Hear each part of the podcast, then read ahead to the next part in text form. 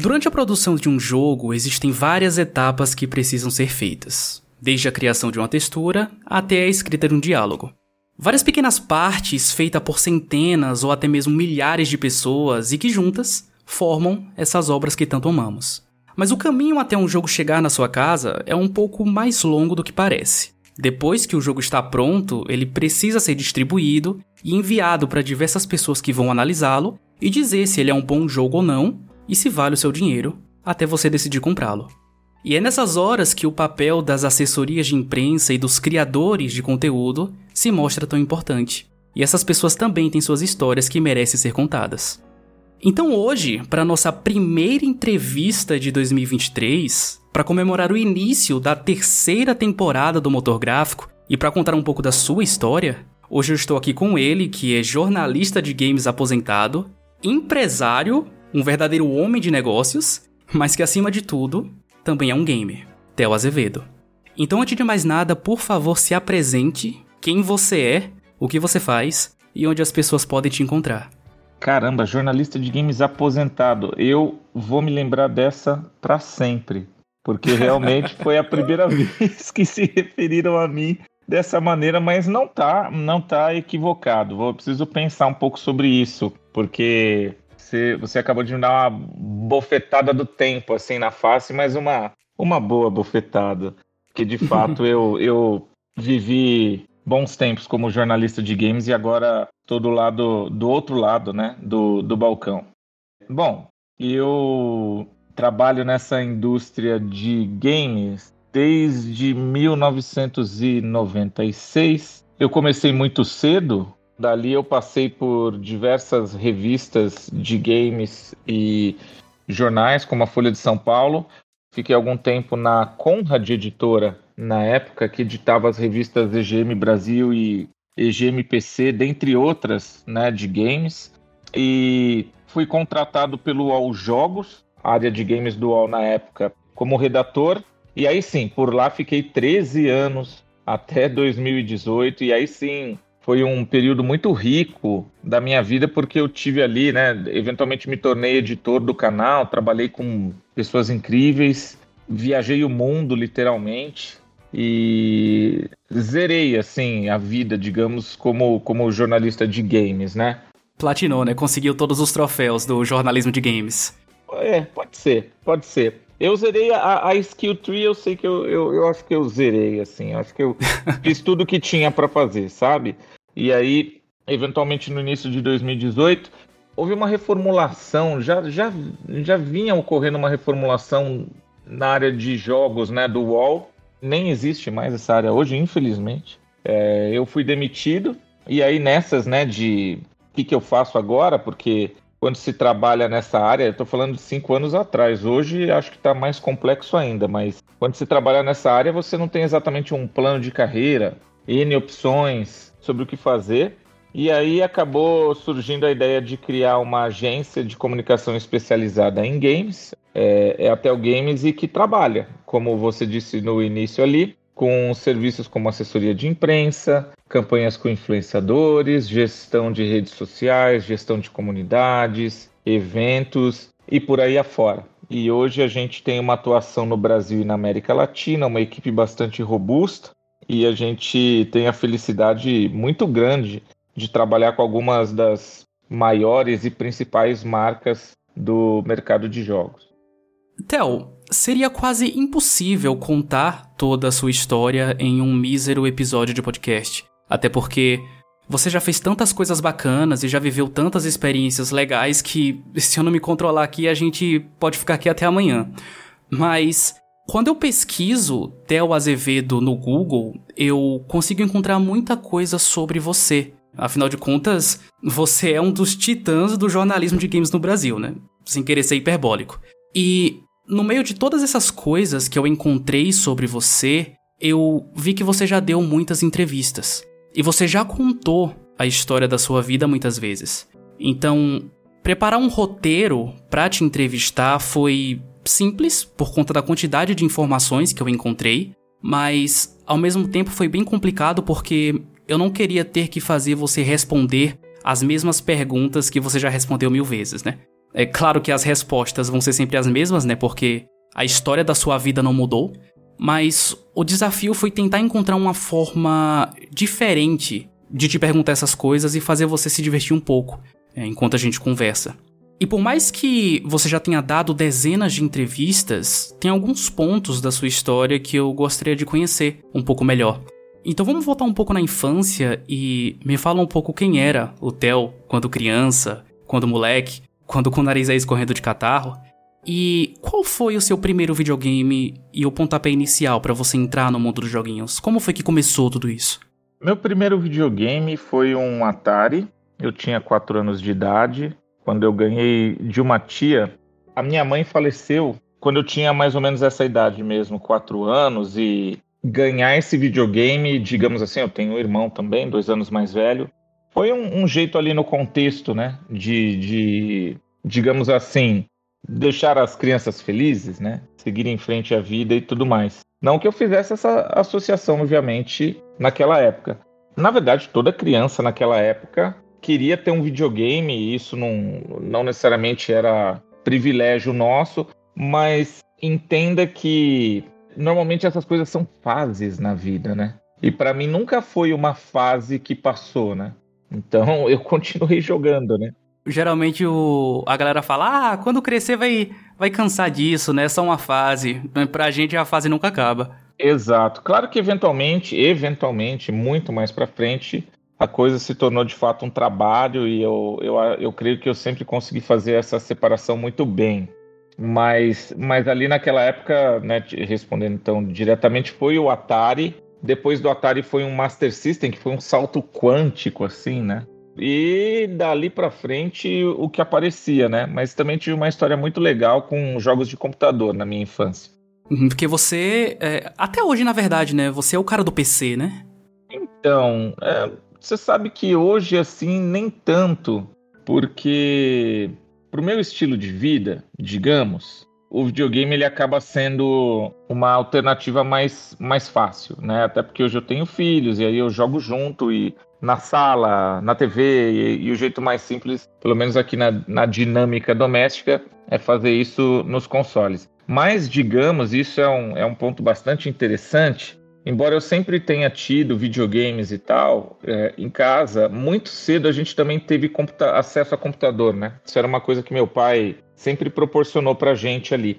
Então, eu comecei a me envolver com os jogos de computador cedinho também ali, e que na época, honestamente, pelo menos para mim, eram muito mais interessantes, até graficamente, do que os jogos de, de console. Se você pegar os adventures da LucasArts e tudo mais. E aí, te contando tudo isso, por quê? Porque quando ali, né, nos, nos meus 14, 15 anos, quando eu comecei a, a, realmente transformar esse hobby em uma carreira, esse gosto pelo PC Gaming teve um fator estratégico muito interessante, porque não havia muitas pessoas, bom, não havia muitas pessoas zero, né, no, no mercado, mas digamos, mesmo dentre essas poucas pessoas, os jornalistas de games e tal, a maioria estava focada né, nessa santíssima trindade PlayStation, Xbox, Nintendo, ao passo que eu tinha essa pegada mais de PC. Então, isso me garantiu, em termos de oportunidades profissionais, uma certa vantagem, né? Quando eu comentei que, que eu, eu me formei e fui trabalhar na Conrad Editora, é, eu participei ativamente do lançamento da revista EGM PC. É porque ninguém mais jogava no computador, meio que só eu, né? E eu fui me reconectar com os jogos de videogame já no, no UOL, nessa fase. Aí sim, tanto que eu nem tive um PlayStation 2. Essa geração assim, PlayStation 2, GameCube e Xbox, eu, eu passei ao largo.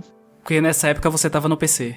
Exato. E aí depois eu, eu me reconectei com os consoles novamente. Uhum, sim, sim. E, e essa é uma parada bacana porque Desde cedo, quando você descobriu o seu gosto por videogames, você já decidiu que queria, de uma certa forma, trabalhar com isso. E a sua história, ela é bem atípica do, do tradicional que a gente está acostumado a ouvir, porque o seu pai, ele te incentivou muito a seguir essa carreira. Desde que você despertou esse interesse, pelo que eu conheço da sua história, né? E aí você pode aprofundar essas coisas. Desde que você descobriu esse interesse, você já sabia que você queria trabalhar com isso e ele foi uma peça fundamental para regar esse interesse seu, né?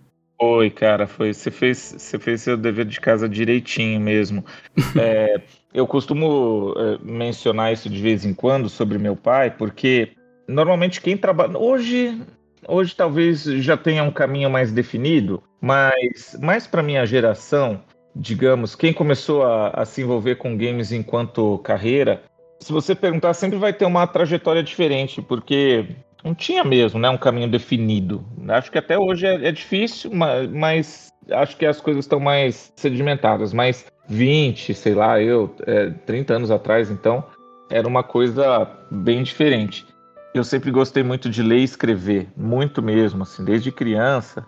E em algum momento eu, eu adorava, cara, eu gostava, assim, as revistas de jogos, para mim essa, essa coisa de ir à banca para ver se já tinha chegado a edição daquele mês da Ação Games, da Super Game Power ou da videogame. Isso eu lembro disso assim com meu, com uma felicidade, com uma nostalgia incríveis assim. Então, eu comecei a olhar aquilo e falei, cara, que, legal que deve ser, né? Estar desse outro lado aí fazendo aquilo e, e, me deu essa vontade. E um dia, um certo dia, eu de fato eu tive essa conversa com meu pai, do alto dos meus 13 anos, dizendo que eu queria é, viver de escrever sobre games. E a reação dele foi a melhor possível, né? No sentido de me apoiar, me dar suporte, falar, vamos lá, vamos ver o que, que, o que, que precisa para fazer acontecer. E que eu sei que é uma reação que é meio que oposta à regra, né? Não, cara, hoje, 2023, o ano de Nosso Senhor, se eu chegar pra mamãe e falar que quero trabalhar com games, eu, eu vou levar um Hadouken invertido. tipo, a, até hoje a regra é essa, sabe? E assim, ver que para você foi diferente nos anos 90, cara, prova que você é um, um, caso atípico, né? É uma exceção da regra que deu muito certo e não poderia ter dado mais certo que isso. Meu pai era um cara muito à frente do tempo dele, assim.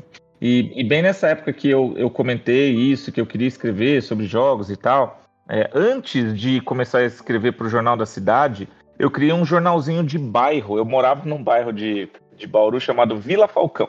E aí, o nome desse jornalzinho era Falcon Games. E ele era tipo um tabloidezinho, assim, com resenhas, textos sobre jogos e tal. E foi meu pai, junto comigo, que arrumou uma gráfica para imprimir o jornal, arrumou um patrocínio. A gente ia nas locadoras de jogos, porque tinha isso nessa época. E aí eu podia retirar os jogos para jogar de graça, que era uma coisa incrível assim eu falava com os donos das locadoras, ah, quais, quais são os 10 jogos mais alugados desse mês? E aí a gente fazia esse ranking nesse jornalzinho e distribuía gratuitamente nessas locadoras mesmo, assim, para o pessoal ler e tal. E teve umas duas ou três edições, sabe? Assim, esse foi de fato o meu início. E tudo isso porque meu pai, cara, imagina, eu tinha 13 anos, então meu pai pegava, me levava nas locadoras assim, conversava e, e eventualmente depois, claro, eu tomei pé, né, da minha vida, digamos, e, e, e, e segui em frente. Mas eu aprendi com o meu pai que, que a gente não só pode, como deve levar nossos filhos a sério. Assim, isso é uma coisa que, que ele sempre falava, né? Então, é uma história que eu conto, porque eu já trabalhei com muita gente aí da, da área. De novo, hoje é um pouquinho mais né? A gente tem mais. Hoje já tem um mercado, já tem N carreiras é, que é possível seguir e tudo mais. Mas a, a, maioria das pessoas com quem eu interagi realmente enfrentou muita resistência, né? Pra, pra, e dentro de casa para transformar isso em carreira. Mas o seu pai, ele partilhava desses gostos com você? Ele também jogava videogame junto? Competia no Street Fighter com você? Não, não, pior que não. Ele não, ele não de maneira nenhuma ele condenava. Meu pai, o máximo que ele jogava, tinha um jogo do, do Super Nintendo chamado Side Pocket, de bilhar. Ele pegava às vezes para jogar aquilo lá e tal, era, era o máximo que ele chegava, mas ele, isso sim, que eu acho que é mais importante, ele sempre teve uma coisa que foi o respeito mesmo, assim, de, de olhar e, e respeitar as escolhas dos filhos dele e se colocar à disposição para ajudar, né? Da maneira como, como ele podia. Mas não, nunca foi um pai parceiro de videogame, isso eu nunca tive. E essa esse incentivo que o seu pai te deu gerou os seus frutos, né? Porque em 2004 você se formou em jornalismo E você se formou em jornalismo justamente porque você viu que era o jeito mais rápido de trabalhar com alguma coisa relacionada a games? Porque eu imagino que você deve ter lido né, em algumas das revistas, das centenas de revistas que você leu na sua infância e adolescência, você deve ter lido algum texto do Fabão ou da Flávia Gazi e pensado, cara, eu, eu, eu vou seguir o, os passos dessa galera. Então, eu imagino que você deve ter escolhido o jornalismo muito por conta disso, ou tem algum outro motivo por trás? Não, foi isso mesmo. Foi porque o jornalismo era o curso que mais parecia aquilo que eu tinha escolhido fazer da vida em termos de formalizar uma profissão, ter um diploma e tudo mais. Mas eu devo confessar a você, e isso eu vi muito claramente, principalmente quando eu fui trabalhar no UOL, uma redação com 300 jornalistas, um zilhão de editorias, um, né, enfim, um caipira lá de Bauru. Para ser muito honesto, eu de fato eu nunca me senti muito jornalista mesmo, por mais irônico que pareça. Porque estou dizendo isso porque tem jornalistas que assim, um, eu posso até citar um nome, que é de uma pessoa que eu admiro bastante, o Gustavo Petró, por exemplo, né, que hoje está na Globo, no, no G1 e tal. Pô, o Gustavo Petró, a gente trilhou carreiras meio paralelas assim. E o Gustavo ele cuidava de games lá no G1 na época, mas quando tinha apuração de carnaval ele ia, quando tinha, pô, não sei, manifestação na Paulista ele tava lá. Meu, o cara joga nas 11. Eu nunca tive isso, nunca quis ter. Realmente eu era o, sempre fui o um menino lá de 13 anos. Queria fazer coisas relacionadas a, a games, né? Enfim, tanto que hoje, honestamente, até no, no ramo em que eu atuo, o curso de jornalismo ele, ele ele nem é tão útil assim, digamos, porque tem muito mais a ver com gestão, né? Então a escolha pelo jornalismo foi para colocar no papel, fazer alguma faculdade parecida com, com aquilo que eu, que eu tinha escolhido para minha vida. Tanto que no futuro você foi procurar né, uma formação é, um pouco mais voltada para a gestão empresarial, né?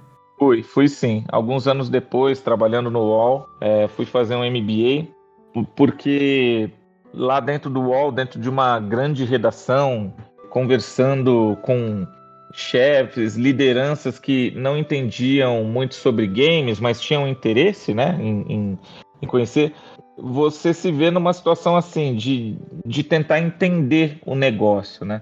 Na verdade, uma característica que eu sempre carreguei comigo de maneira um pouco espontânea e que quando tem espaço para isso até coloco, né, com a maior humildade possível, mas como uma, um conselho a quem interessar, eu acho que faz muita diferença na sua profissão quando você tenta faz um esforço empático para entender as diferentes funções correlatas daquele universo ao qual você pertence, né? E eu sempre tive isso comigo. Eu era jornalista, mas eu gostava de entender o que fazia um cara do marketing, o que fazia um cara do produto, que fazia um cara de né, BizDev, um, um que fazia o cara da assessoria e assim por diante, né?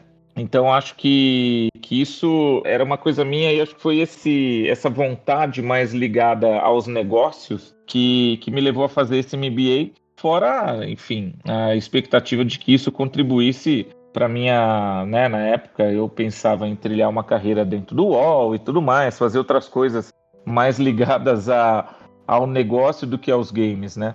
Então, então de fato, meti a, a cara nos livros para estudar, já um pouco adulto. E durante a sua trajetória aí, você passou por vários veículos diferentes, escreveu para vários veículos diferentes, é, inclusive como freelancer, né? Você passou bastante tempo escrevendo como freelancer também. Mas, sem dúvida, uma das partes mais emblemáticas da sua carreira foi o tempo que você passou, né, dentro do UOL, como já citamos aqui várias vezes. Afinal de contas, você passou quase 13 anos lá, né? Então, você fez muita coisa, você viu muita coisa, viu muita coisa mudar, viu muita coisa evoluir. E claro que tem muitas histórias legais que eu imagino que você guarda com muito carinho no seu coração desse tempo que você passou lá.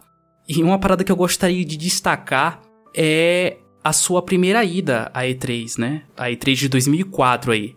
Claro que eu não vou pedir para você lembrar como foi a E3 de 2004, né? Porque isso seria meio sacanagem da minha parte.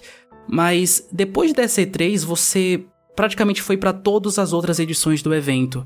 Você lembra qual a E3 que mais te marcou? Ou qual o anúncio que mais marcou você no meio de tantos e tantos e tantos eventos? Porque, como você mesmo já disse, né? Você já viajou para quase o mundo inteiro, né? Como jornalista de games, né? Você viajou para mais de, de 15 países. Tem algum momento que você destaca e coloca na mesa, olha, isso aqui que eu vivi foi incrível, cara? Olha, tem, mas são momentos muito mais, digamos assim, menos relacionados a anúncios que, que ocorreram e mais ao simbolismo de estar tá vivendo aquilo. A, a, questão da E3 ela, ela, é especialmente marcante, é, é legal contextualizar isso, porque o que acontece, né? Ou pelo menos era o que acontecia na nossa rotina lá de redação, digamos assim, nos anos 2000, né? Num site como o All Jogos, boa parte da nossa rotina era, na verdade, ir repercutindo coisas que aconteciam fora do, do Brasil, fora da nossa realidade. Por mais que a gente tentasse imprimir né, um calendário ali, uma programação de pautas locais. E quando chegava uma E3, ali era a chance de você estar tá igualado com a imprensa de todo mundo. Lógico que dependendo do, do, da categoria, da importância do veículo, ele vai ter acesso né, na E3 a, a coisas que outros que estão ali não têm.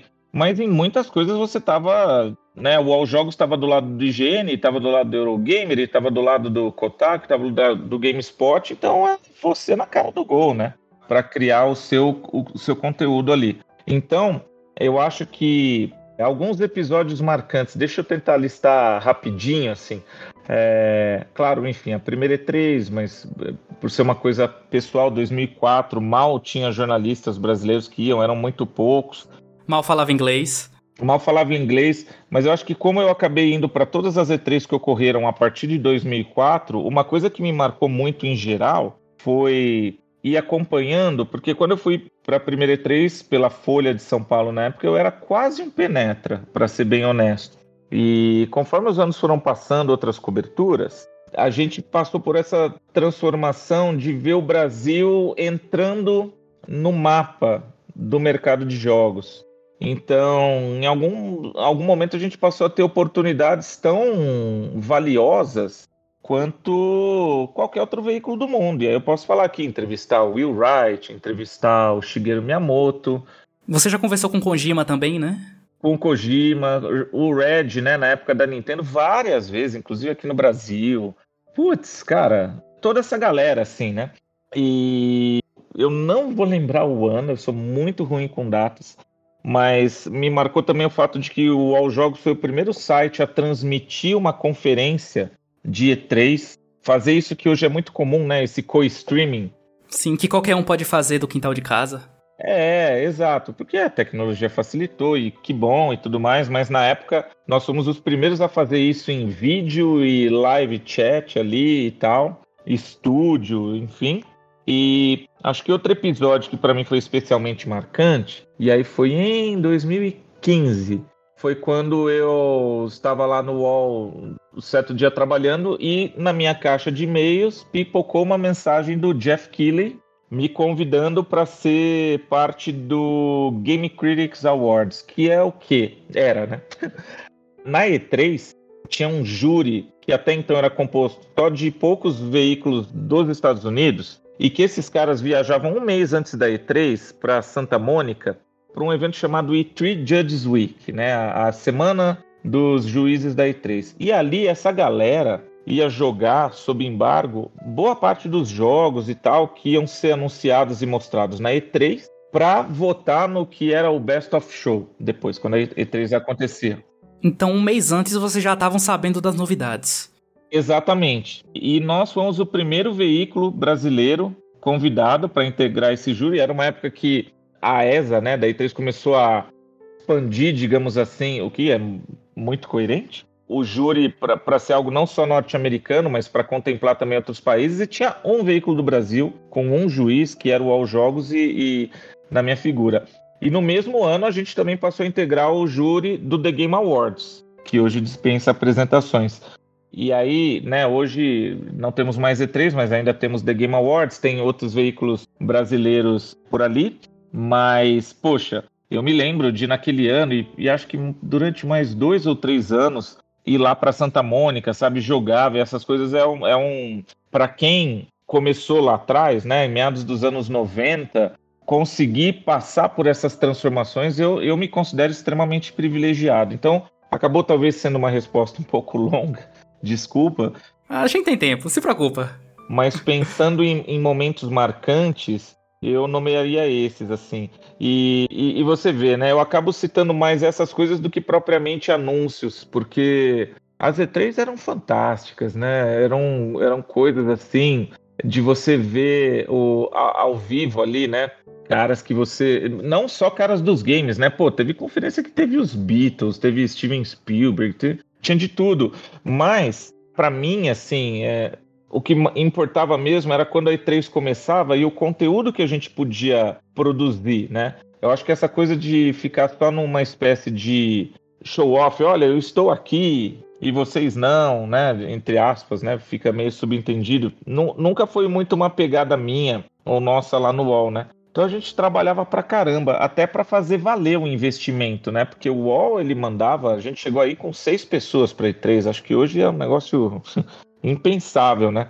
Um investimento como esse. Então tinha, né, da nossa parte assim, muita responsabilidade envolvida, né? E por fim, acho que outra coisa muito legal assim foi trabalhar com profissionais incríveis, alguns deles começando ali, gente que hoje está por aí brilhando, né, em, diferentes lugares. E também quando você tá nesse meio, inevitavelmente você acaba se tornando um pouco fã das pessoas que também trabalham ali, né, junto com você, seus colegas de trabalho, né? Então, imagino que ir para Santa Mônica, você deve ter visto ali muitos outros jornalistas que você admirava, pessoas que você acompanhava o trabalho e agora estavam lá do seu lado. imagino que isso deve ser impensável, né? Eu acho que essas memórias hoje, principalmente para você que foi para praticamente todas as edições da E3, elas valem muito mais, porque a E3 acabou, né? Então, para mim que tô em começo de carreira ou para a equipe do motor gráfico, esse tipo de coisa, esse tipo de sensação que você tá narrando para mim, vai ficar a cargo de outros eventos, né? Claro, existem dezenas de outros eventos de games por aí, né? A E3 não é o único. É, não foi o primeiro e não vai ser o último. Mas esse nome tem peso. Então, essas memórias para você agora, elas tem, imagino que elas devem ter um valor muito maior. É, você já teve a oportunidade de conversar com o Jeff? Ele é uma pessoa legal? Com, com, inclusive, se, semana retrasada a gente estava conversando aí, coisas que em breve será possível detalhar um pouco mais. Agora, aqui do outro lado do balcão, assim. Mas sim, eu, eu até nesse ano de 2015, quando eu fui lá para Santa Mônica pela primeira vez, eu lembro, né? eu comprei uma cachaça para dar de presente pro Jeff. A gente adora embebedar os, os gringos, né? é muito bom, cara. É, a, é, low cost diplomacy, como a gente chama, assim. E, e 10 de 10, assim. Todos, todos gostam muito, né? E aí, desde então, a gente criou uma proximidade, né? Uma certa proximidade, porque ele é particularmente bastante interessado no Brasil. Se dá ele vê, né? Óbvio, o tamanho da audiência que existe no país. Então a gente sempre manteve esse contato, sabe, para trocar ideias. Então a gente se via em outras E3, GDC, as Judges Week, e agora mais recentemente a gente tem segue conversando aí sobre outras coisas. E mas é um, pô, imagina, né? É até difícil, né, de, de, de definir, porque ele meio que conseguiu criar aí dois produtos, né? O The Game Awards, que se consolidou como um evento global mesmo, talvez tão relevante quanto a E3, porque eu acho que o grande problema da E3 é que ela não não conseguiu se renovar, né, ao longo dos anos. Se você pegar a E3 como eu, sei lá, como era em 2004 e a E3 como era em 2019, era basicamente a mesma coisa, né? Três conferências ali, não sei, antes do evento começar, depois três dias, sei lá, X dias de evento e acabou, né? Então, acho que o Jeff, sobre, como alguém que participou ali bastante desse processo, sobre herdar e adaptar isso à própria forma. E caro pra caramba também, né? Não, não é um evento fácil de ir, tanto para as empresas quanto para os jornalistas, né? E o fato de ser um evento fechado também apenas à imprensa, né? Acho que foi uma das coisas que a E3 pecou. Pode ser. Eu acho que é muito caro, muito americanizado. Nem comunicação em outros idiomas havia ali. Talvez por, né, pela, pelo idealizador da E3 ser a Entertainment Software Association né, dos Estados Unidos, que é uma associação, queira ou não, mas eu acho que, sobretudo, porque a E3 ela sempre foi esse evento hiperbólico dos triple A's de console e, quiçá, ali o PC. Né? Então, todas as outras tendências do, do mercado nunca de fato encontraram muito espaço na E3. A gente pode falar de esporte, de mobile, de se for mais para trás ainda, social games, enfim, todas essas coisas que foram pintando assim, nunca, sei lá, nunca tiveram espaço ali. Não sei se foi ou é culpa da E3, da ESA, de quem quer que seja, mas é o que é, né? E aí eu acho que, que houve essa, essa dificuldade de, de adaptação que foi basicamente matando a E3 aos poucos. E as empresas foram percebendo que não precisavam da E3 para causar um efeito parecido aquele que, que a E3 causava. É um pouco triste, mas eu acho que assim, é, eu, eu não reclamo, é uma coisa meio egoísta, eu não reclamo, porque, como você disse agora há pouco, é, eu posso me considerar privilegiado, porque tive ali, vivi uma parte disso, uma coisa que eventualmente acho que nem, nem pro meu filho que tem sete anos eu vou saber explicar, né? Vai, vai ficar, eu acho que para quem, para essas novas gerações, para quem tiver alguma curiosidade de fuçar e entender, nossa, como viviam as pessoas, né, de outras gerações, porque hoje já, já é uma coisa completamente diferente. Eu não sou um cara assim muito de remoer o passado. Eu olho para o passado com nostalgia, mas eu me interesso tanto pelo momento presente e pelo que o futuro pode trazer, sabe? De maneira igual. Então aí eu tô contigo também. Eu acho que vão surgir, como já tem, né? Por aí outros eventos, outras maneiras de refletir a indústria que talvez sejam tão boas quanto a E3. Mas vou te falar que eu lamentei muito o cancelamento da edição deste ano, porque muito embora talvez não fosse aquele E3 do passado e tal, não sei o quê, tinha uma galera fazendo uma tentativa sincera de retomar, mas não rolou. Paciência, né? É, it's business. Mas quem sabe um dia volte, né? Talvez eles tentem de novo ano que vem. Pode ser.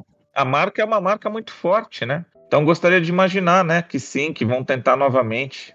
Eu fiquei muito triste porque era um sonho particular, sabe? Eu, eu gostaria de poder colocar isso na minha coleção de boas memórias, né? Um dia ir pra E3. Eu que sou um, um novato, né, nessa área.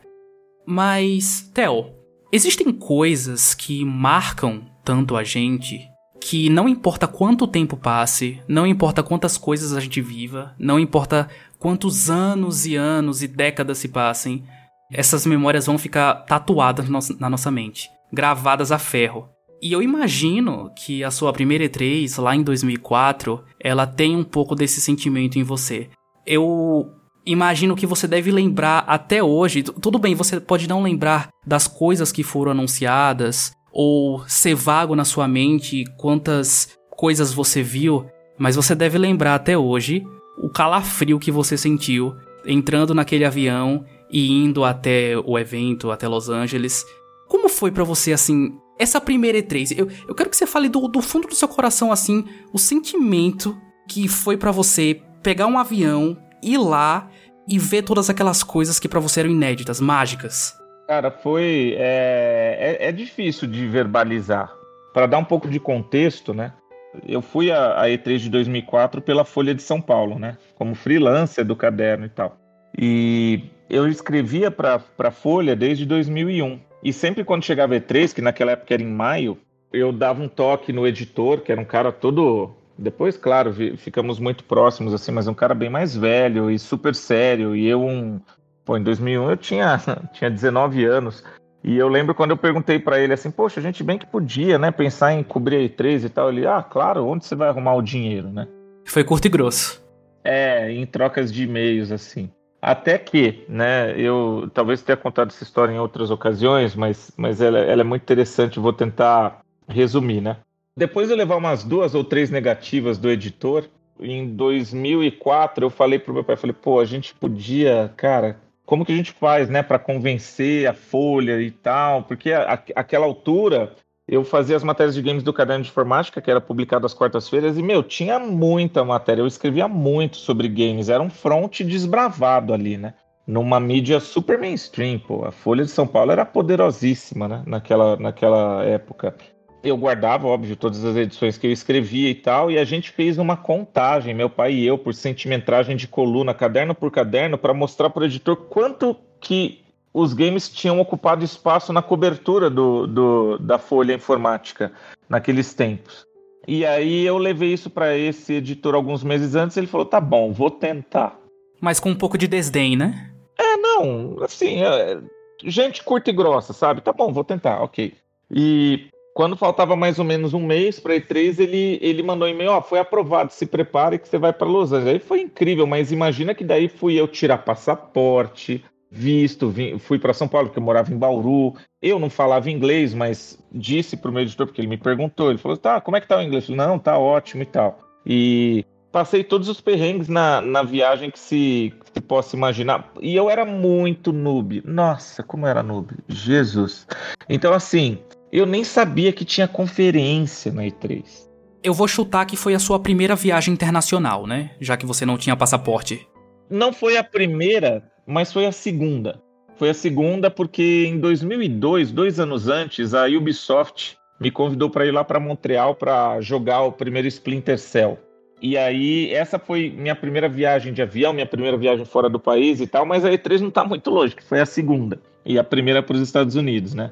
Então, eu fui meio assim, eu não marquei nada, né? Porque para quem não, não sabe, quando, né, numa cobertura regular de E3, um mês antes, dois meses antes, você já começa a agendar com todas as tudo que você vai fazer lá, né? Então, na, no dia tal, horário tal, você vai no stand tal, fazer isso, jogar aquilo, entrevistar. E eu fui meio que, entendeu? Achando que era tipo uma feira que você parava nas banquinhas e comprava mercadoria. Eu até sabia que tinha essa vibe de, de agendar as coisas antes, eu imaginava que era assim, mas pensa que as empresas não tinham representação no Brasil. Então a Activision tinha um stand lá. Cara, não sabe nem como que ia saber para quem que ia mandar um e-mail para tentar marcar uma coisa, né?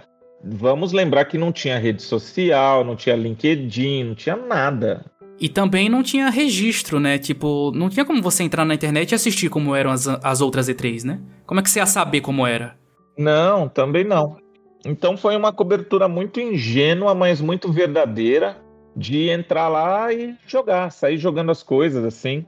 Isso me marca bastante e uma e algo pitoresco foi também que eu joguei o StarCraft Ghost, que foi um jogo da Blizzard que acabaram cancelando, né, o lançamento. Depois era um third person uh, shooter tal, e ele estava exposto na E3 naquele ano e depois ele ele foi limado assim pela pela Blizzard. Mas essas são as minhas minhas lembranças assim de muitos perrengues e tal, mas que no final das contas teve um, um final um final bonito porque no encerramento do ano, o pessoal ali do caderno, né, da editoria de informática da Folha, se reunia e, e, e, avaliava quais foram as coberturas mais importantes, mais relevantes e tal.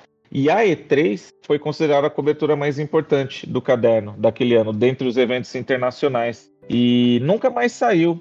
Né? Por exemplo, em 2005 eu já fui para a E3 pela Folha de novo e assim por diante. Nunca mais saiu da linha editorial do caderno enquanto teve caderno de informática. Então acho que isso foi bastante bastante marcante para mim. Eu imagino que quando você tava lá, você tava tipo pra morrer, mas já saiu pensando, já quero no próximo ano. Ah, sim, não, imagina. Cara, nossa, eu tinha 22 anos ainda de idade, você é louco. Nessa idade aí você aguenta qualquer coisa. Hoje já é um pouco mais difícil, eu confesso, assim, mas, mas ainda assim, é, com muito prazer, porque de verdade, assim, pra, pra, a maneira como eu via e eu passava isso para as pessoas com as quais eu trabalhei era do tipo, meu, a oportunidade que a gente está tendo aqui é uma oportunidade de ouro, não sabemos quando e se vamos ter essa oportunidade de novo, então vamos fazer o melhor que a gente puder. E é aquilo que eu falei no começo, né? Aqui não tem desculpa. Você vai jogar a mesma coisa que qualquer um do mundo está jogando, então ninguém vai poder dizer que você copiou, fez, não sei o quê, que a sua opinião é. Enfim, é você e a bola na cara do gol, né? E aí a gente fez coisas muito legais na E3, realmente. É, porque uma coisa que eu ouço alguns jornalistas falando, né, principalmente pessoas que foram muito à E3, é que a E3 só é boa uma vez só. Porque depois perde totalmente a magia, porque é muito cansativo, né? Assim, eu, eu tô falando para você aqui das coisas que eu passei a vida ouvindo, né? Você é a experiência que vai me dizer se eu tô errado ou não. Mas muita gente fala que é muito cansativo e realmente, da segunda vez em diante, preferem nem ir. Nossa, não, é, é extremamente cansativo, mas veja, é trabalho, né? É uma viagem, são, são três, quatro dias se contar as conferências, que. Porque o grande desafio da E3 e aí realmente é que é o seguinte: você fica lá o dia inteiro, né? Sei lá, das 10 às 18 jogando, fazendo. E às vezes tem uns, uns, uns umas coisas pós-evento, né? Para você ir ver. E quando você chega no hotel, é tipo, é metade do, do, do, caminho, porque daí você tem que, sei lá, escrever tudo aquilo que você. Enfim, né? Ou tem que bater o texto na hora, né? É, então realmente é extremamente cansativo. Mas, cara, não sei, para mim sempre foi. É como que eu posso dizer? Não sei, você você entra num modo E3 que você vai, entendeu? Eu acho que, por exemplo, um, guardadas todas as devidas proporções.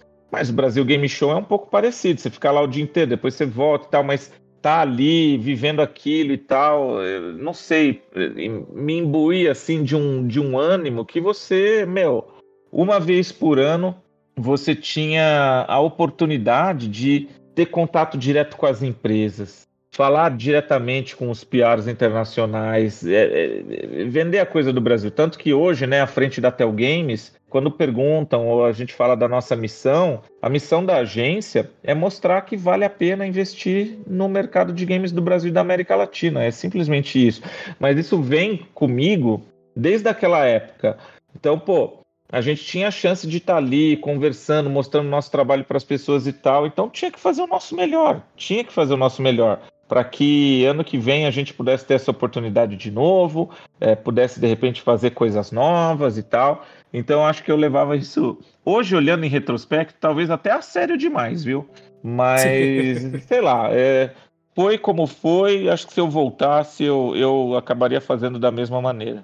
É, e é uma coisa que pela sua história, eu noto que você desde o começo soube separar muito bem, porque muitas das vezes a paixão acaba cegando a gente, né? E eu sou um pouco da, de, prova disso, né? Como era tudo tão glamuroso antes de entrar nessa, nesse meio, né? E agora, estando aqui, e, e, e, pelo pouco que eu faço, né? Mas eu faço, né? É, o pouco que eu faço, eu vejo quão trabalhoso é você desde o começo tinha essa visão, né? Não, é game, mas é trabalho e tem todos os ônus e todas a, a, as canseiras que um trabalho tem. Essa é uma parada que desde de que eu te conheci eu guardei muito bem. Claro que assim, a gente trabalha com a nossa paixão, né? Então é, é uma área que é um pouco mais interessante do que, do que outras, né? A gente trabalha com o que realmente a gente ama e nem o trabalho conseguiu fazer isso deixar de ser a nossa paixão, né? É a nossa paixão até hoje. É, de fato.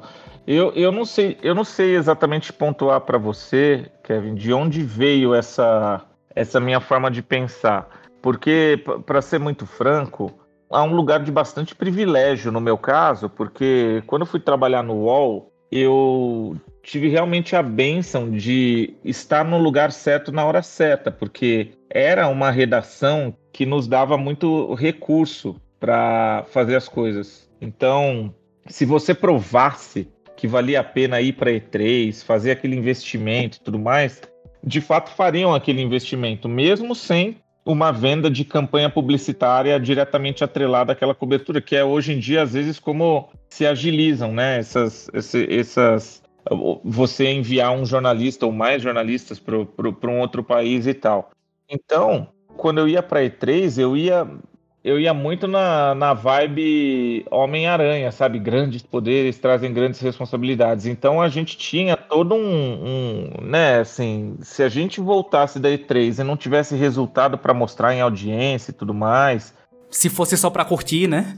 Exato, ficaria muito difícil voltar a ter essa chance no futuro. E na verdade, eu vou, por exemplo, quando eu fui em 2006 que eu fui na minha primeira E3 pelo UOL, né? Até então eu tinha ido pela Folha. Eu fui sozinho. Quando eu voltei, eu falei, pô, não, ano que vem eu quero ir, mas dessa vez com vídeo. Então havia não só a ideia de, de crescer na cobertura, mas como de fazer mais coisas, né? Então eu tinha essa, essa responsabilidade. E eu acho que isso trouxe para mim realmente essa visão que de fato é algo que eu sempre que eu posso eu falo, porque a gente está no mercado que é apaixonante. Não tem como. Você provavelmente se envolveu com games dessa maneira porque você já trazia isso na sua vida particular, o mesmo comigo, o, o mesmo com a maioria das pessoas. Mas no fim do dia, continua sendo um negócio. É sobre dinheiro e não necessariamente tem nada de errado com isso. Mas como você disse ali, né? Se a gente não tomar cuidado, a gente fica meio cego e acaba se frustrando, talvez, né? Isso, é, é, acaba tendo um risco de se frustrar, porque especialmente na parte de conteúdo, né, de criação de conteúdo, é tudo menos fácil. Você bem deve saber. ou, ou se sei. Pois é. Então é difícil mesmo. Eu não nego isso e de novo reforço até mesmo de um local de certo privilégio, porque eu nunca tive, por exemplo, a experiência de ser um produtor independente de conteúdo. Eu não sei é, é, é, o, o, que esses caras, né, até tomam a liberdade de incluir você, passam, porque é outra vibe. Ali no UOL eu tinha um salário, eu tinha uma estrutura, eu tinha uma equipe, pô, na maior parte do tempo uma chefe muito legal, e o, o timing era bom, né? Isso ajudou bastante. Então, tudo que eu me preocupava em fazer era honrar esses privilégios. É, é como você disse, é inevitável a gente glamorizar um pouco, né, essa profissão, o que vocês fazem, o que os jornalistas de games fazem. Para quem tá aqui, né, é, do outro lado, vendo pela telinha, é meio que inevitável você pensar desse jeito, sabe? E é uma parada legal quando realmente as pessoas falam o outro lado, né, mostram o outro lado da moeda. O que tá por trás desse, entre aspas, glamour, né, porque realmente uma coisa que eu fui desconstruindo muito produzindo conteúdo e aprendendo e trazendo outras pessoas aqui para conversar, é isso, cara. Não tem glamour, é um trabalho como qualquer outro, né? Ainda é a sua paixão. Talvez a única diferença é que você trabalha com o que você realmente gosta. Diferente de muitas outras pessoas aí que trabalham com o que não gostam, né? Porque quando a vida adulta bate na porta, ou você atende ou você morre de fome, né? Pois é, e, e, isso pode ser realmente altamente frustrante, porque de repente você pode ser assim, poxa, tá aqui, né? Eu tenho um, um site, um podcast, um canal, o que quer que seja, que tem certo reconhecimento. Olha, as empresas me mandam os jogos, às vezes até antes do lançamento, para eu testar e tal, mas no fundo você não consegue se sustentar financeiramente com aquilo. Então, esse glamour na prática, você entende? Ele, ele, glamour não paga a conta. Acho que é isso para ser. Glamour não, isso daria um ótimo quadro. Glamour não paga a conta, cara. Realmente. Uhum. É, essa parte ela me marcava muito, assim, porque eu sempre quis realmente viver de games, assim. Alguma coisa relacionada a games. É, na parte de conteúdo, com certeza, né? Isso acabou também depois, quando eu mudei de lado do balcão, né? De jornalista para agência, a questão, assim, essa, esse lema ou essa, essa direção, né? Esse moto, assim, era o mesmo, né? Era continuar vivendo desse mercado que, que me deu tudo que, que eu tenho, que é, me, me fez ser quem eu sou, né? Mas precisa ter uma visão de negócios, porque aí fica saudável, né, para todo mundo envolvido, assim. Senão você acaba pensando só no seu quadrado, se frustrando e assim por diante, né? E não dá para negar que, que, infelizmente, assim como no videogame, parece que só vai ficando mais difícil conforme o tempo passa, né? E cara, isso é uma parada assim surreal porque durante toda a sua vida você trabalhou com games de uma certa forma seja como jornalista, como freelancer, hoje como empresário. E dá pra ver que é um, um, uma exceção à regra, porque a maioria das pessoas que eu conheço, talvez todas elas tiveram uma carreira bem aleatória antes de chegar no jornalismo de games. Eu posso até citar um nome, né? O Jean, Jean Carlos Mota, que é o editor-chefe da IGN, né? Que imagino que você deve conhecer. E que inclusive é meu conterrâneo, tá? Ele é daqui da minha cidade. Ele trabalhou como professor e como várias outras coisas antes de, de realmente trabalhar na sua paixão que é os games. E ver que você começou nisso desde cedo e carrega um, um, profissionalismo, uma visão profissional tão, tão forte, mesmo sendo a sua paixão, cara, assim, foi uma das coisas que desde que eu te conheci eu aprendi e eu realmente quis guardar para mim como uma lição importante, principalmente para mim que tô em início de carreira, né? Ah, nossa, eu fico feliz por, por ouvir isso, é, até especialmente é, ainda quando eu, quando eu trabalhava como né, na, na, redação, como jornalista de games, em algum momento a gente sempre era chamado assim, não, não talvez para podcasts, mas tinha mais eventos né, físicos acontecendo naquela época. E teve uma época que era uma quase uma moda para falar sobre jornalismo de games, falar sobre jornalismo de games. Aí é eu. Era a palavra do momento. É, e aí outros caras, outras pessoas que atuavam ali e ficávamos lá discutindo jornalismo de games, e aí quando abria para perguntas, era sempre aquilo, como faço para fazer parte disso, como tal. E eu comecei a perceber que, que não tinha uma resposta para isso e que, na verdade, infelizmente, provavelmente ia ser muito difícil. O número de pessoas interessadas naquela, na, nessa vida que a gente mostrava que tinha era, era muito maior do que as oportunidades em si. E aí, para ser bem honesto contigo, eu, eu comecei a declinar esses convites, entendeu? porque eu comecei a me sentir um cara que estava ali dizendo: olha que legal, tô aqui no All Jogos, receba, recebemos todos os jogos, vários jabás, vários não sei o que, é, viaja para cima e para baixo e tal, e vocês não, entendeu? Então eu comecei a ficar mais na minha. Você se sentia regando esse glamour, né? Isso, isso. E ao mesmo tempo, eu não, eu honestamente, eu não queria estar numa posição de também desestimular o sonho de qualquer pessoa, porque isso eu sigo dizendo. Eu acho que se alguém chegar hoje para mim e falar assim, mas meu sonho é viver do jornalismo de games, é trilhar uma carreira assim, assim, assado, eu falei, cara, vai em frente então, vai em frente, porque eu ainda sou partidário do, da teoria ou da filosofia de que a gente tem que fazer aquilo que a gente ama, ou ao menos tentar, mas como dizem em inglês, né, walk in, eyes open, né, então assim, é, esteja de olhos abertos porque de fato é, é, uma, é, um, é, um, é um mercado difícil, né? Que não tem espaço para todo mundo. Não tem mesmo, infelizmente, assim.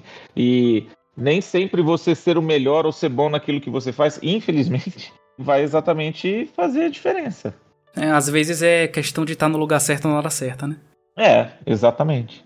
Realmente, assim, eu acho importante, né? principalmente para vocês que já estão há, há, há, bastante tempo nessa carreira, né, que moldaram o que é o, o jornalismo de games no Brasil, mostrar para essa galera, né, mostrar para essa juventude, por mais que seja desestimulante para elas, né, que seja um banho de água fria, mostrar realmente como é atrás das câmeras, né, mostrar como que a máquina funciona por trás das engrenagens, porque para essa nova geração, né, para a galera que tá chegando agora, é muito tentador, porque quem não joga videogame hoje em dia? Quem da minha idade, né, com, com 20 anos ou menos, não, não joga videogame e, e, e gostaria de alguma forma trabalhar com isso, né? Então, essa conversa eu já tive com alguns outros jornalistas, né? A Bruna Penilha, Jéssica Pinheiro, que são pessoas que estão há muito tempo nessa, nessa área, e realmente elas fazem questão de pregar isso. Olha, se você quer viver disso, beleza, mas saiba que por trás do videogame existe isso aqui que você vai enfrentar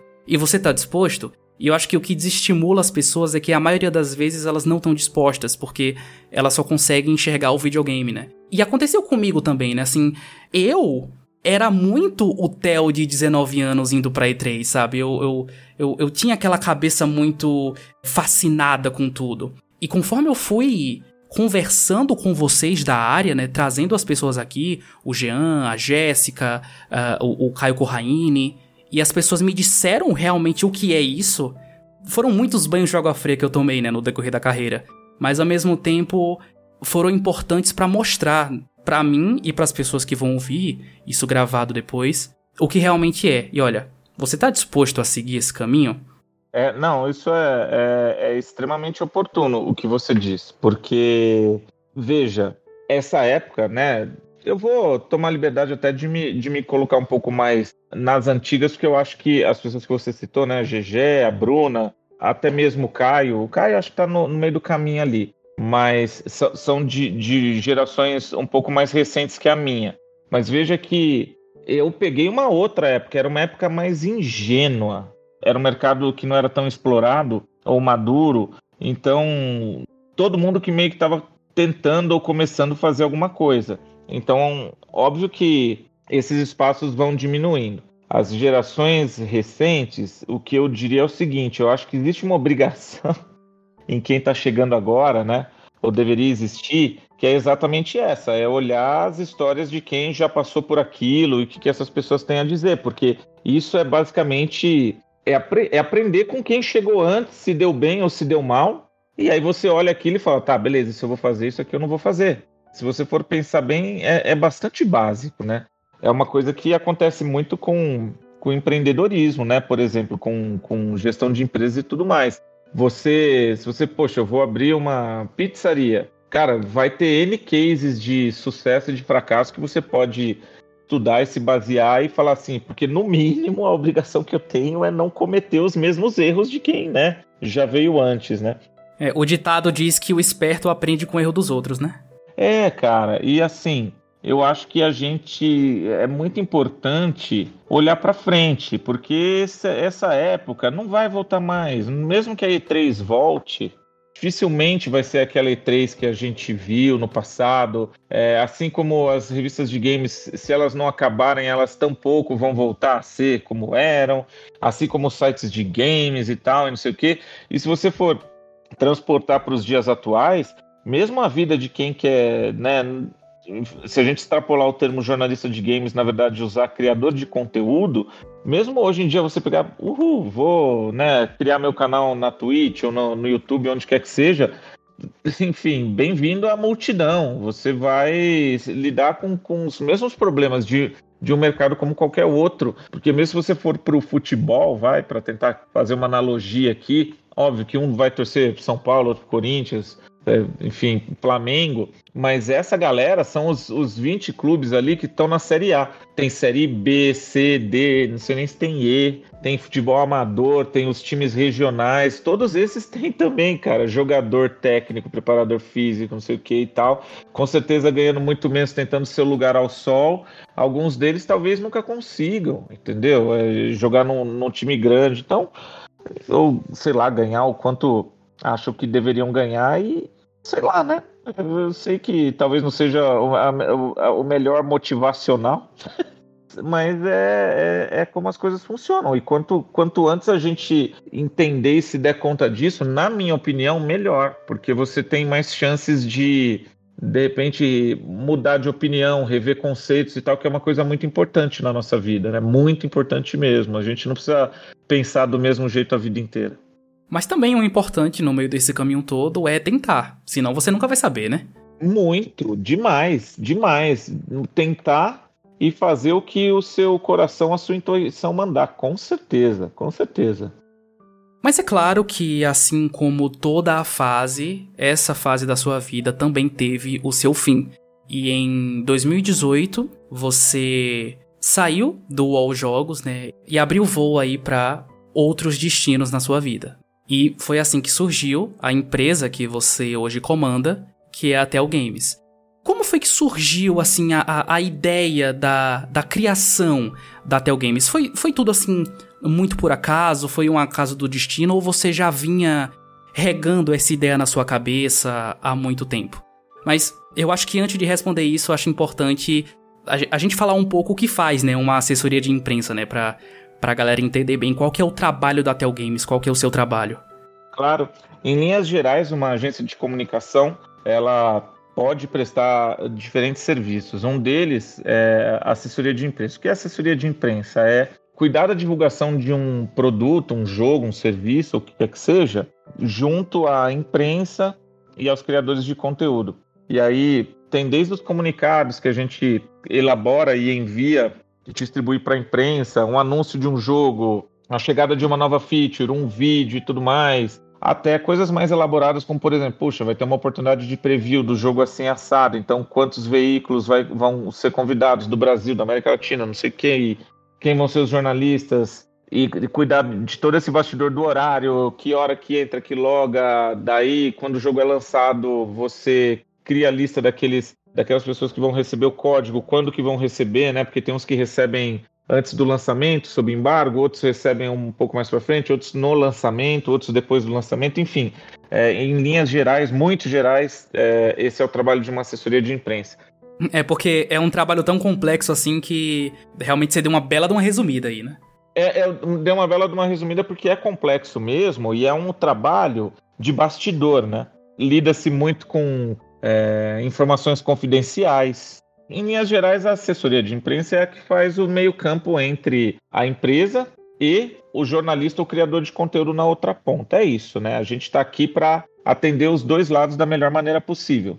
Nesse objetivo final que é divulgar um, um jogo, um produto, enfim. E além disso, a gente também presta outros serviços como gestão de comunidades. Então, por exemplo, configurar e administrar um servidor no Discord para um determinado publisher manter contato com criadores de conteúdo dedicados à marca, ou mesmo gestão de redes sociais, que, como o próprio nome dá a entender, é você criar e, e, e gerir os canais de certas marcas, jogos, IPs, etc., nas redes sociais, seja, sejam elas quais forem. E, bom, o, o que ocorreu, né, como eu disse agora há pouquinho aí, eu fui demitido do UOL depois de 13 anos praticamente de trabalho ali. E quando saí, eu, assim, eu não, não vi chegando, não planejei nada. Quer dizer, vi mais ou menos chegando, mas né, a gente nunca sabe quando vai ser esse momento. Você nunca pensa que vai ser com você. É, é, é, enfim, de certa forma era um navio que estava afundando, mas sei lá, você vai tentando, né, de todo quanto é jeito salvar ali. Vai tirando com um copinho, né, a água. É, eventualmente alguém tem que decidir o que acontece aí decidiram. E aí eu, eu me vi, né, enfim, no mercado de trabalho de volta, mas de fato, assim, não é como se houvesse oportunidades em redação, nem nada do tipo. Então, eu comecei a pensar o que fazer da minha vida. E querendo ainda seguir no mercado de games, mas já assim, meio receoso, digamos, né? Do tipo, será que ainda tem espaço e tal. Mas, né, eu fui, fui bastante abençoado nesse sentido com, com o fato de que nesses anos todos você desenvolve uma boa rede de contatos, pessoas que conhecem você e tal. E quase que de imediato, né, nos meses seguintes, surgiram algumas oportunidades do tipo, poxa, Theo, por que, que você não participa aqui desse projeto de conteúdo que a gente tem? Ou, né, teve a Level Up, que é um publisher de jogos, né, aqui do, do... Hoje, na verdade, faz muito mais do que isso, mas muita gente conhece pelo, pelo Ragnarok, né, dos, dos, dos áureos tempos lá dos anos 2000, mas a Level Up foi a, e é ainda a nossa cliente, foi a, foi a primeira, e porque eu tinha um, um grande amigo que trabalhava lá, e ele abriu uma concorrência para trocar a agência né, responsável pela assessoria de imprensa da Level Up. E ele me convidou a participar desse processo. E eu confesso que fui bastante resistente, porque, sei lá, não, não pensava mesmo em enveredar para assessoria de imprensa. Mas ele tanto insistiu, achando que eu ia fazer um, um trabalho legal caso fosse escolhido, que eu participei e, e de fato acabei sendo escolhido para conduzir, né? é, para ser agência de assessoria de imprensa da Level Up. E foi a partir dali que eu me vi, né, tendo que montar uma equipe e tudo mais e tal. E literalmente depois disso, o resto é história, porque a gente foi trabalhando, outros clientes e perspectivas foram aparecendo e hoje a gente é, somos aí mais de 30 pessoas em cinco países diferentes. Mas assim, Theo, você é uma das poucas pessoas que teve a oportunidade, né, como você sempre diz, de estar dos dois lados do balcão. Antes como jornalista de games e hoje como um homem de negócios, né? CEO de uma empresa. Às vezes você sente falta da antiga vida de jornalista, viajar para eventos internacionais, jogar games antecipados. Você sente falta dessa época? Olha, para ser muito honesto contigo, não. Porque você sabe como cansativo é, né?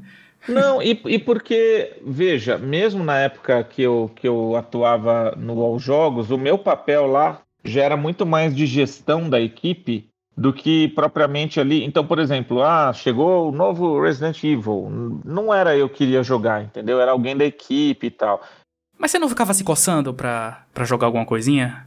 Posso ser sincero, eu, eu sempre. Eu, eu nunca gostei muito de jogar trabalho, não. Você deve saber disso. Quando a gente joga trabalho é muito diferente do que jogar o que eu chamaria de for fun. Porque normalmente você vai receber o jogo, sei lá, uma semana, dez dias, duas semanas no máximo antes do lançamento. Pelo menos era assim na minha época. E você tem que jogar não porque você vai curtir o jogo e tal. Não, você tem que jogar porque você tem que terminar logo, porque daí você tem que escrever o review. Então, não era uma proposta que me atraía muito. Pelo contrário, eu esperava o jogo lançar, todo mundo jogar, e, aí, né, era época de jogo em mídia física. Aí sim que eu ia pegar para levar para casa, sabe? Então, assim, eu não sinto falta, até porque eu sei que o que eu vivi, mesmo que eu voltasse para as redações, hoje o cenário é diferente, tá? E eu ainda sigo tendo essas coisas. Às vezes, os jogos que eu quero jogar, eu consigo jogar no tempo que eu gosto de jogar, e a gente vai para eventos também, né? Só que já não mais como, como jornalista.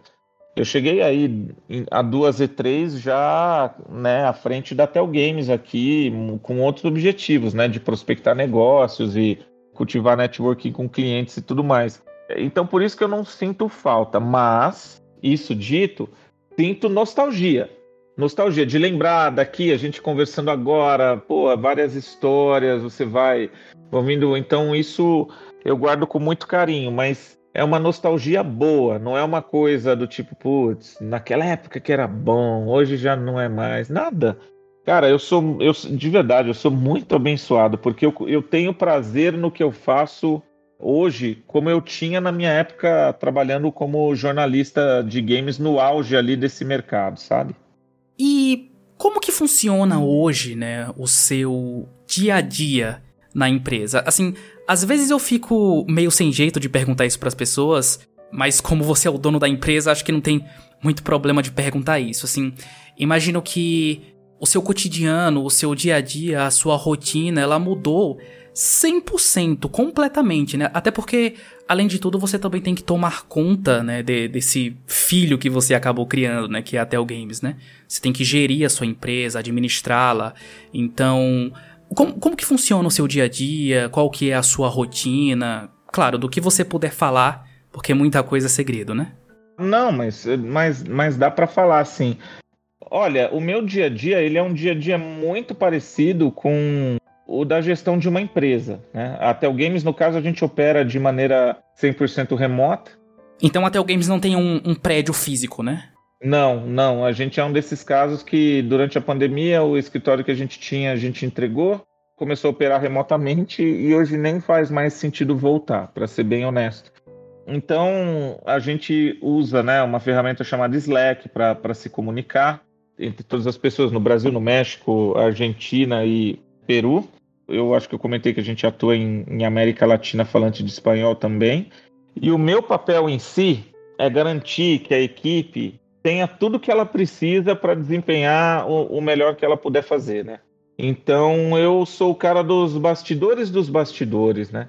Contrato, emissão de nota fiscal de invoice, né? Que é a nota fiscal, digamos, é, internacional, prospectar novos clientes, fazer o controle de qualidade dos serviços que a gente presta, alinhar as atividades daquele dia ou daquela semana com, sabe, com as lideranças, os diferentes núcleos. Ah, tem muita reunião, obviamente, né? Embora eu tente me esquivar de todas que eu puder. você é desses, você é desses que se esquiva da reunião. É, eu sou, eu sou. Se, se, se a minha presença não for realmente produtiva, eu me esquivo mesmo, porque como a gente tem muitos clientes, se eu for participar de todas, de verdade, realmente você não, não faz mais nada, né? Então o trabalho muito esse, sobretudo o meu trabalho, que eu me ocupo mesmo, é essa divisão entre o presente, ou seja, garantir que a operação continue funcionando, e o futuro, o que está acontecendo, para que direção que a gente tem que ir, o que, que a gente tem que arriscar, pensar e tal, assim, que é uma coisa meio subjetiva de você é, descrever, mas que, que ocupa bastante do meu tempo, para ser bem sincero. Não sei se eu respondi assim de uma maneira didática, mas talvez se você estivesse conversando com alguém que trabalha na Tel Games aqui comigo e que está mais no dia a dia, a resposta ela, ela seria diferente, né? No sentido de alguém que de fato, não, a gente fala com o cliente, fica sabendo o que vão anunciar e tal, não sei o quê. Tem coisas aqui que eu nem sei, porque a gente tem 10, 15 clientes diferentes, muitos projetos simultâneos, então eu acabo mais fazendo a supervisão geral de tudo do que indo no, nos detalhes mesmo. Uhum. Não, você foi bem didático, sim. Por algum motivo eu me interesso muito, né, sobre administração e gestão de empresas, então é uma parada que eu sempre que posso eu pergunto aos convidados aqui e a outras pessoas na minha vida. E é bastante diferente, né, quando você tá na administração de uma empresa que trata de assuntos relacionados a videogames, né? Então acaba que junta as minhas duas paixões aí. E cara, no meio disso tudo, de tanta reunião, tanto e-mail, tanta nota fiscal, sinceramente, a pergunta que eu mais queria fazer a você, o que me fez chamar você para essa entrevista é: como você arruma tempo para jogar videogame hoje em dia, cara? E já somado essa pergunta, também gostaria de perguntar: qual foi a última coisa que você jogou, que você queria muito jogar e conseguiu aquele tempinho para jogar?